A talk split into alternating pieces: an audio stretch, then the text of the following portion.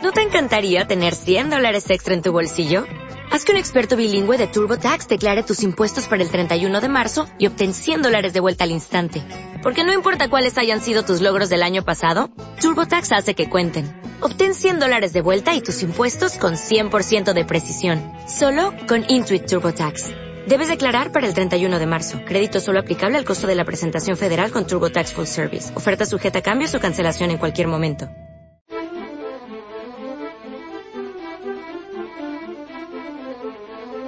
En Radio 5, Doble Hélice. Con Juanjo Martín.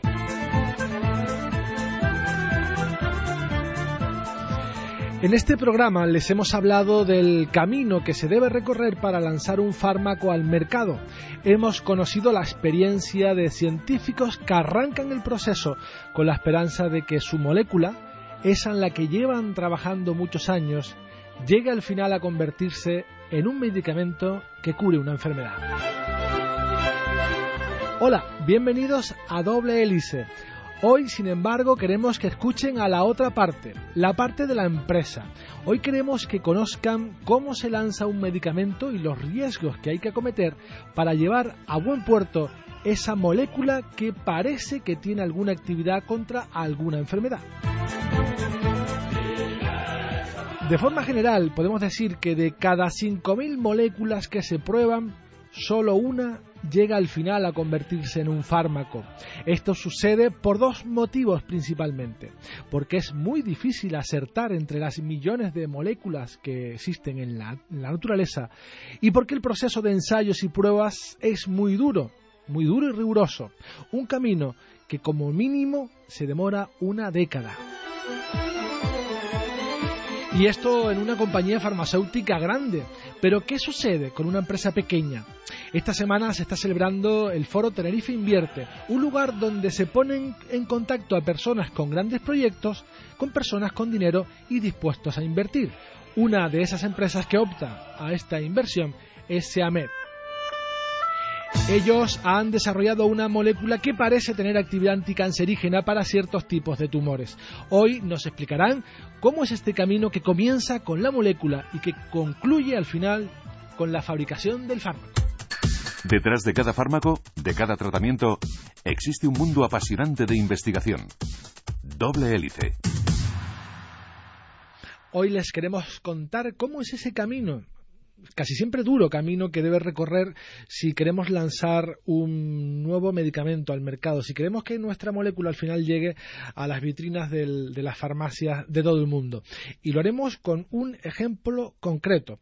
Elisa Pérez Acau es doctora en química orgánica y directora del SAMET, Centro Atlántico del Medicamento. Lisa, gracias por estar con nosotros. Buenas Hola, tardes. Buenas tardes, ¿qué tal? Es un placer tenerte con nosotros en Radio Nacional.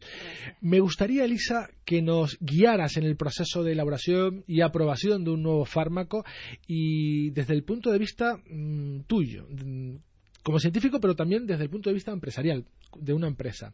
En primer lugar, tienen que buscar una sustancia, una molécula que eh, tiene que tener cierta actividad, pues actividad anticancerígena, antiinflamatoria, estimulante, algún tipo de actividad, que haga algo. ¿Cómo se hace esa búsqueda? Bien, hay muchos tipos de búsqueda entre todas las moléculas que hay en el mundo.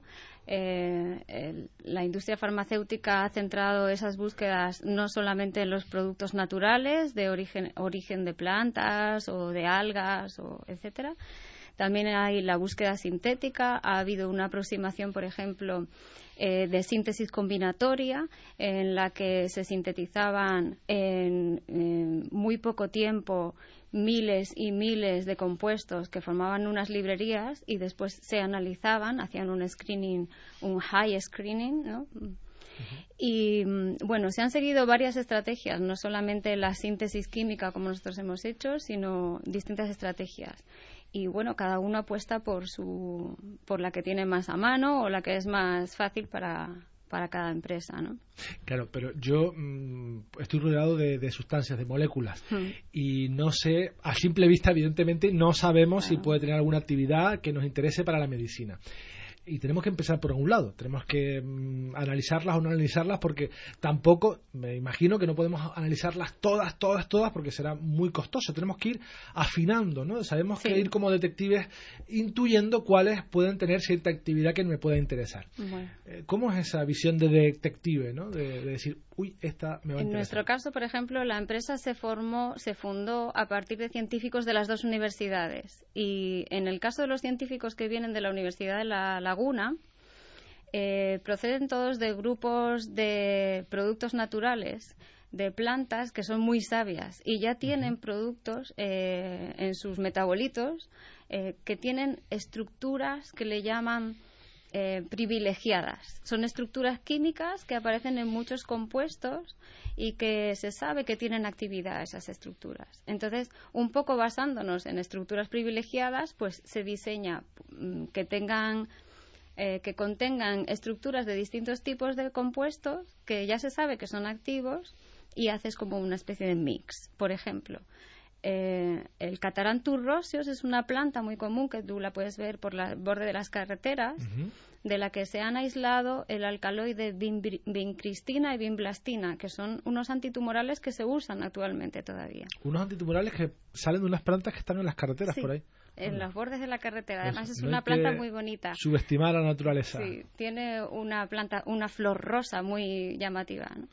Y entonces estos alcaloides pues tienen estructuras eh, químicas eh, que se repiten en otros alcaloides que también tienen otras actividades. Entonces, si uno eh, tiene herramientas sintéticas para coger ese, esa estructura, ese trocito, y coger otro trocito de otro compuesto que también tiene actividad reconocida, pues los une y a lo mejor pues tienes suerte y consigues eh, sintetizar algo que tenga actividad. coges lo mejor de cada caso y diseñas una nueva molécula mm. que no existe en la naturaleza. Exacto. Es nueva. Es sintética. Es sintética. Y, ustedes dieron en la diana con una de estas. Bueno, eh, no solamente es esto, se llama diseño racional, porque no le pones cualquier cosa. Entonces, a priori también existen unos programas de computacional, computacionales que eh, se usan con ordenadores que te ayudan a diseñar eh, y probar un poco si van a tener actividad o no. Un simulador. Un simulador, sí. Entonces, si tú tienes lo que llamamos un target, una diana, si sabes que pues un tipo de cáncer, por ejemplo, es porque tiene una diana estropeada y entonces tú simulas en el ordenador si tu posible fármaco a sintetizar funcionaría o no con esa diana. Si funciona, pues lo sintetizas. Si no, pues ya no te, te ahorras el dinero en, invertir en algo que no va a ser eh, funcional, por ejemplo. Yo daba al principio una cifra que me han dado mm, en esta misma mesa eh, y que oscila un poco arriba y abajo en torno a los que de los 5.000 compuestos o sustancias que mm, comienzan esa carrera con aspiraciones de convertirse en fármaco en un futuro, solo uno, uno de 5.000 de cada 5.000 llega a conseguirlo. Yo he escuchado cifras más desalentadoras, pero para los químicos me refiero, pero sí, andará por ahí un poco más alto, yo creo. Más de 5.000. Sí. Eso, eso es muy poco. eso es muy poco. Eso es muy poco. Es que hay mucha gente que se queda en el camino. Sí. Y, hombre, pero también es, cierto que me contaban que casi todos se quedaban en, la primera, en el primer momento, que se quedaban en el camino en, los primeros estadios hmm. de esas pruebas. De las que luego me vas a comentar, las fases que tiene que ir pasando, como escalones que tiene que ir subiendo ese medicamento hasta convertirse eh, en un medicamento aprobado y que podamos adquirir en, nuestra farmacia. Em, en estos momentos están participando en el foro mm, TF Invierta del Cabildo de Tenerife, un lugar, como decía, donde juntan a empresas con buenos proyectos con personas que tienen dinerito para invertir y esa es una combinación muy interesante porque suelen surgir muchas cosas interesantes. Em, lo hacen con este fármaco que está patentado a, nivel mundial y que, eh, como dicen, tienen aplicaciones para el cáncer de mama triple negativo y leucemia. Sí. Eh, ¿Dónde surge este fármaco? Eh, bueno, y sobre todo, eh, ¿cómo comienzan a ver que tiene esta actividad? Bien, en principio nosotros, ya te digo, investigadores de la Universidad de La Laguna e investigadores de la Universidad de Las Palmas juntaron sus conocimientos y empezaron a montar proyectos de investigación en casi todos relacionados con cáncer. Entonces, uno de los proyectos trataba de buscar una diana específica que se llama topoisomerasa. Otro proyecto trataba de buscar compuestos que actuaran en otras dianas que son la ruta ya que está. Yo no sé eh, si a lo mejor meterme en estos detalles es muy profundo, pero entonces, de todos los proyectos que lanzamos, que fueron varios, o sea, no es que solo acertáramos con uno y a la primera diéramos, pues el, el más prometedor fue este. Entonces, buscamos productos que inhibieran eh, un mecanismo por el que las células tumorales se dividen muy rápidamente y, y conseguimos demostrar que con células de leucemia este producto funcionaba mejor que los que están referenciados en el mercado, que es el imatinib, por ejemplo. ¿Y ustedes proponen o le han puesto estatinib sí. a, esta sustancia? Sí, porque inhibe uno de los factores que eh, hace que se reproduzcan más rápido las células, que es el STAT, el factor STAT. Bueno, eh, no quería meterme mucho en profundidad de cómo funciona el compuesto porque tampoco es bastante complejo. sí, es bastante complejo. Entonces, eh, pues apostamos por este por este proyecto más que por los otros, porque somos una empresa chiquitita, tenemos fondos limitados y bueno, pues eh, apostamos por el que más posibilidades tenía. A caballo ganador. Es, a caballo ganador, a todo, todo, toda por uno. A toda por uno. Propiedades eh, anticancerígenas, sobre mm. todo, ¿no? En eh, pero también cáncer de mama. Sí, o sea, eh, nosotros actualmente tenemos un laboratorio exclusivo de células tumorales.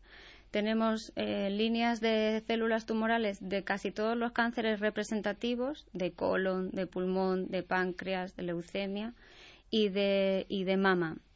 Y dentro de los cánceres de mama tenemos un montón de líneas de tumores que son los llamados triple negativos. El cáncer de mama las células tienen ventajas por las que crecen muy rápido o bien porque atraen mucho los estrógenos y entonces crecen muy rápido, o bien porque atraen mucho la progesterona y crecen muy rápido, o los factores de crecimiento. Pero hay células de cáncer de mama que no atraen ninguna de esas tres, son las que se llaman triple negativos, y no se sabe por qué crecen tanto. Tienen muchísima metástasis y son los más agresivos y los más difíciles de, tratar. De hecho, no responden a ningún tratamiento actualmente. Entonces, hemos demostrado que, con la, que nuestro compuesto en este tipo de líneas de triple negativo es eh, muy efectivo. Mata casi todas las, las células tumorales. Entonces, ahora estamos desarrollando ya la parte animal, o sea, en modelos de animales que tienen este tumor para ver cómo se cómo se funciona en vivo. Ya tienen parte de ese camino largo recorrido, eh, pero es un camino mm, que conoces bien, pero eh, me gustaría explicárselo a los oyentes, porque ese mm, recorrido que debe ser esa sustancia, como decimos, ese camino que, que, comienza en la sospecha de que esa molécula tiene cierta actividad, hasta que llega a las farmacias tiene que ir pasando pruebas, etapas, fases y son muy duras, a cada cual más duras y discriminatorias. Vamos a ir hablando eh, de las fases. De, la fase, sí, y me gustaría que me comentaras la primera. ¿En qué consiste la primera fase? Bueno, las primeras fases son eh, de desarrollo, de descubrimiento, perdón, y desarrollo del fármaco en sí, ¿no? De la molécula. Pues debe tener eh, actividad in vitro, eso es lo primero, porque si no tiene actividad in vitro ya apaga y vámonos. Después debe ser... Cuando te eh, refieres a actividad in vitro, ¿a qué te refieres? Actividad eh, anticancerígena en, en células... En células... Vamos, una placa de Petri. En, una placa de Petri. Tiene que, que, funcionar. Claro. Si no, ya, Claro si no funciona ahí. Aunque hay mucha gente que va directamente a los modelos animales, pero eh, los protocolos éticos no permiten esto. Tienes que empezar primero por lo primero. Después tienes que cumplir que, sean formulables en algo que después sea fácilmente aplicable como fármaco, porque si no son solubles o no te los puedes tomar o no te los puedes inyectar o no puedes hacer nada con ellos, bueno, tienes que buscar unos, los parámetros que se llaman ADME, que tengan buena absorción, buena distribución y que no tengan problemas con el metabolismo. Eso también se mira in vitro Después ya pasas a la efectividad y toxicidad en modelos animales.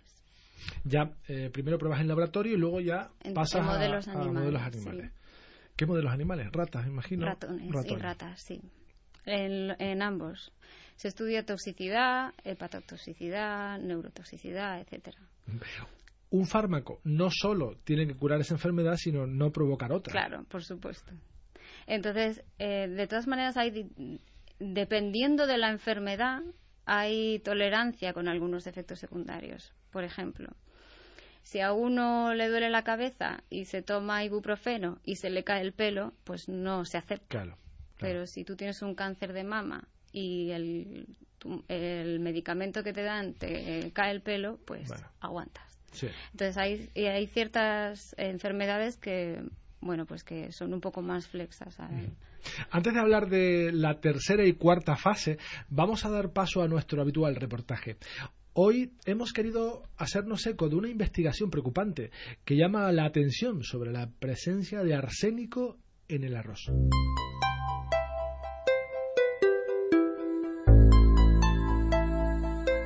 La enfermedad celíaca afecta a casi el 1% de la población occidental, un colectivo que no tolera el gluten y se ve obligado a consumir productos sin esa sustancia, como el arroz. Pero este cereal, dependiendo de su origen, también puede contener niveles preocupantes de arsénico, un elemento tóxico y cancerígeno.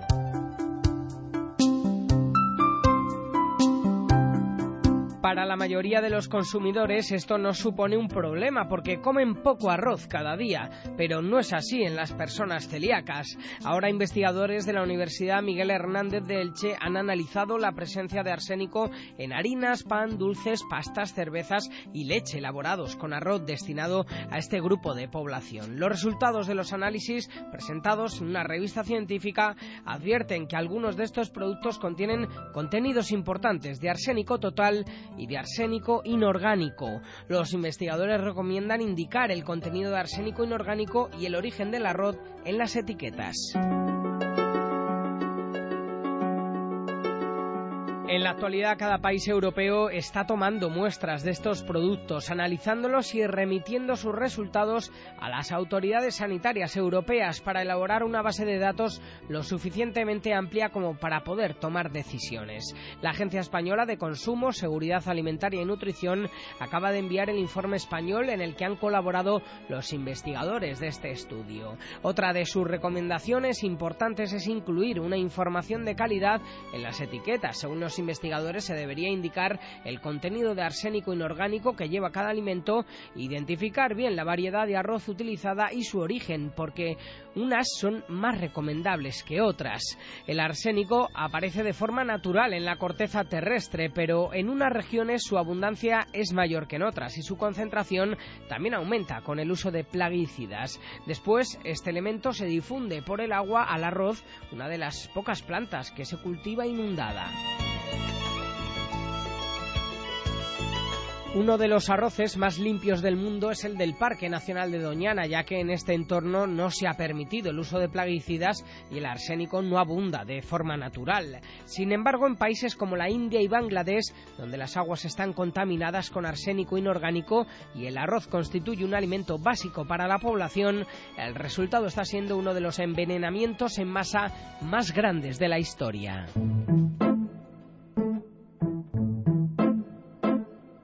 Radio 5 y Radio Exterior de España, doble hélice. Le seguimos hablando de cómo un fármaco llega al mercado con Elisa Pérez Sacau, mm, que es doctora en química orgánica y directora del CEAMEP, el Centro Atlántico del Medicamento. Eh, habíamos hablado, Elisa, de la primera fase, de la segunda fase en la que ya mm, participan animales y nos quedan dos fases, tercera y cuarta.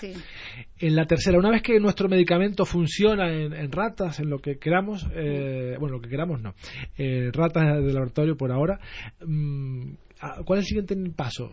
Vale, hay antes de entrar en clínica, eh, lo que le llaman la fase de estudio en humanos, hay una fase preclínica que es regulatoria. Y la tiene que hacer una entidad que tenga pues eh, todas sus acreditaciones, homologaciones, etcétera. y esta va desde estudios de neurotoxicidad y todas esas cosas, teratogenia, etcétera, a, estudios con animales ya domésticos más grandes, con perros, incluso con monos, depende de la enfermedad a la que vaya dirigida.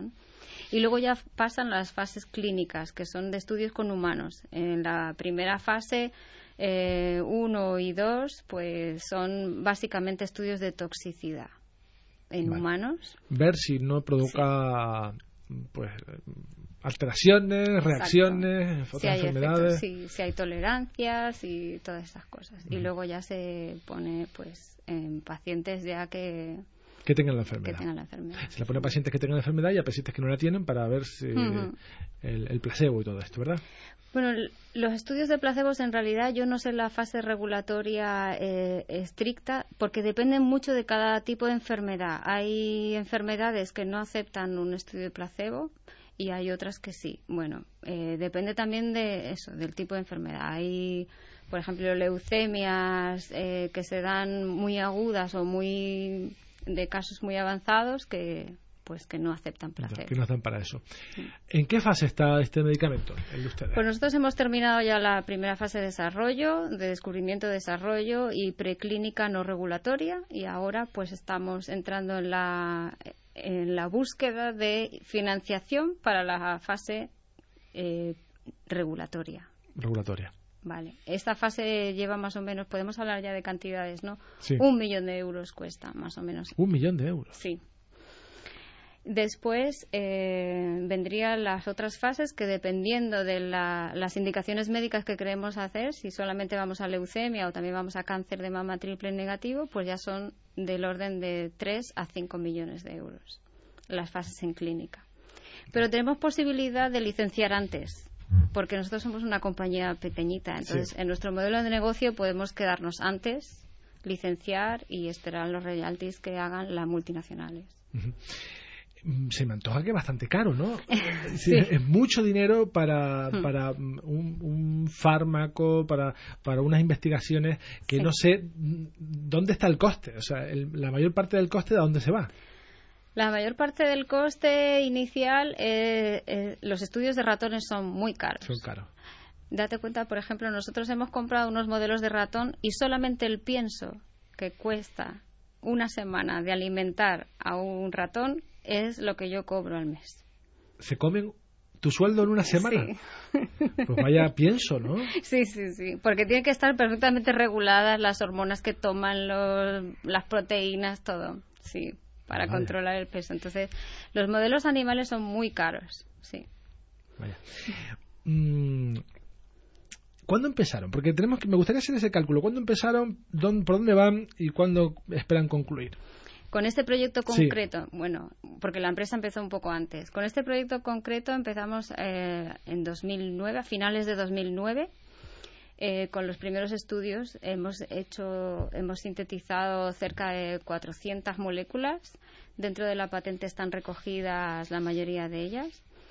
Y mm, en 2011 eh, ya teníamos indicios de que esto era efectivo contra leucemia, sobre todo, y conseguimos financiación por parte del CDTI y para desarrollar la parte no regulatoria preclínica. Y entonces hemos alargado el proyecto dos años más. O sea, hemos conseguido acabar esa fase dos años más.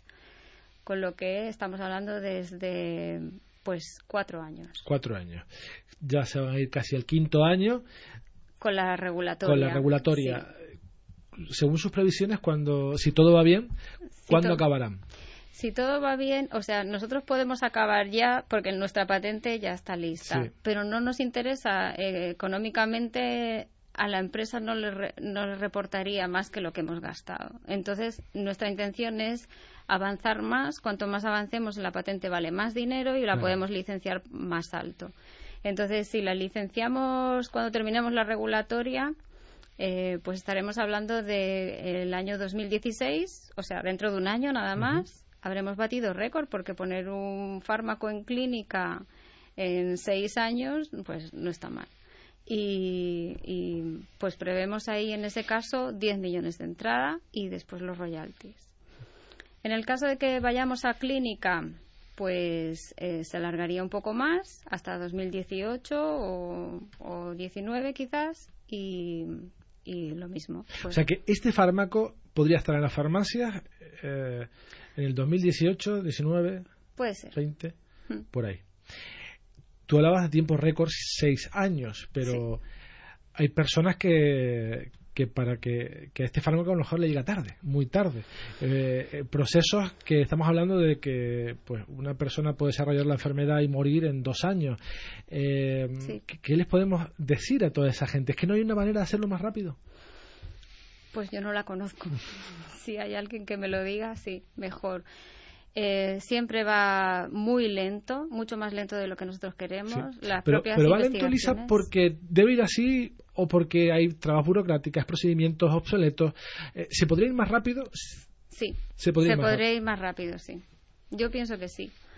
También hay que asegurarse de que el fármaco no es tóxico, etcétera, y todos los mm, experimentos son muy dura, muy largos en el tiempo. Por ejemplo, un experimento normal de toxicidad dura tres meses, eh, entre que preparas los ratones y todo Claro. eso, ¿no? Pero sí, se podría ir un poco más rápido y, y sobre todo las trabas luego burocráticas del- de la agencia de salud, y etcétera. Ahora están consiguiendo ese dinero y por eso el Cabildo Tenerife eh, TEF Invierte pues ha juntado pues a personas como tú que tienen eh, estos proyectos y personas que tienen dinero para invertir en esos proyectos mm, de riesgo. ¿Cómo es la experiencia de enfrentarse a un inversor que quizás pueda impulsar tu proyecto, ¿no? el que llevas años Sí. trabajando? Pues por un lado, nosotros que siempre estamos con la bata puesta y metidos en el laboratorio, Sí. para nosotros ha sido muy interesante concentrarnos en la parte, por así decirlo, empresarial, de modelo de negocio, etcétera, porque nos ha hecho ver las posibilidades ya de crecer a gran escala y concentrarnos en nuestras debilidades, intentar mejorarlas, etcétera. Y entonces, de cara a los inversores, este foro nos ha servido sobre todo hacer contactos con personas que son especialistas en coger una patente, buscar el partner adecuado, tu compañero que ya ha mm, licenciado eso con varias multinacionales y que ya ha hecho eso varias veces y que tiene experiencia. Y entonces esos contactos que hemos hecho pues, son los más valiosos de nuestro foro.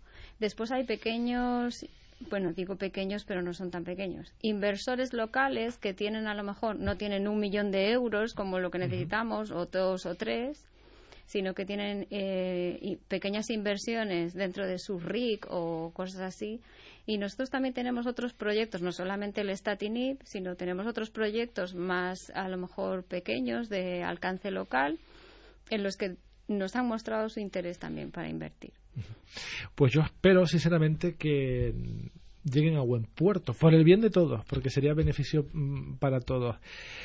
Elisa Pérez Sacau, mm, doctora en química orgánica y directora del SEAMED, Centro Atlántico del Medicamento, muchísimas gracias por haber estado con nosotros y A ti. de verdad que espero que consigan todo ese dinero. Yo también. gracias, un abrazo. Hasta Gracias. luego.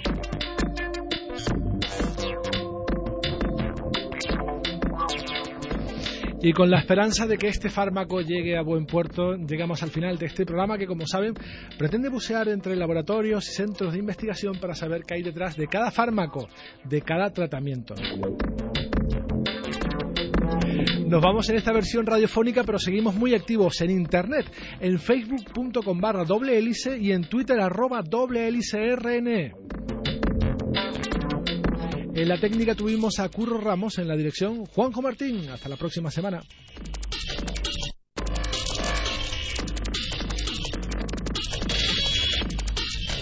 Doble Hélice es una iniciativa de la Universidad de La Laguna y Civicán, con financiación del séptimo programa marco de la Unión Europea a través del proyecto IMBRAIM.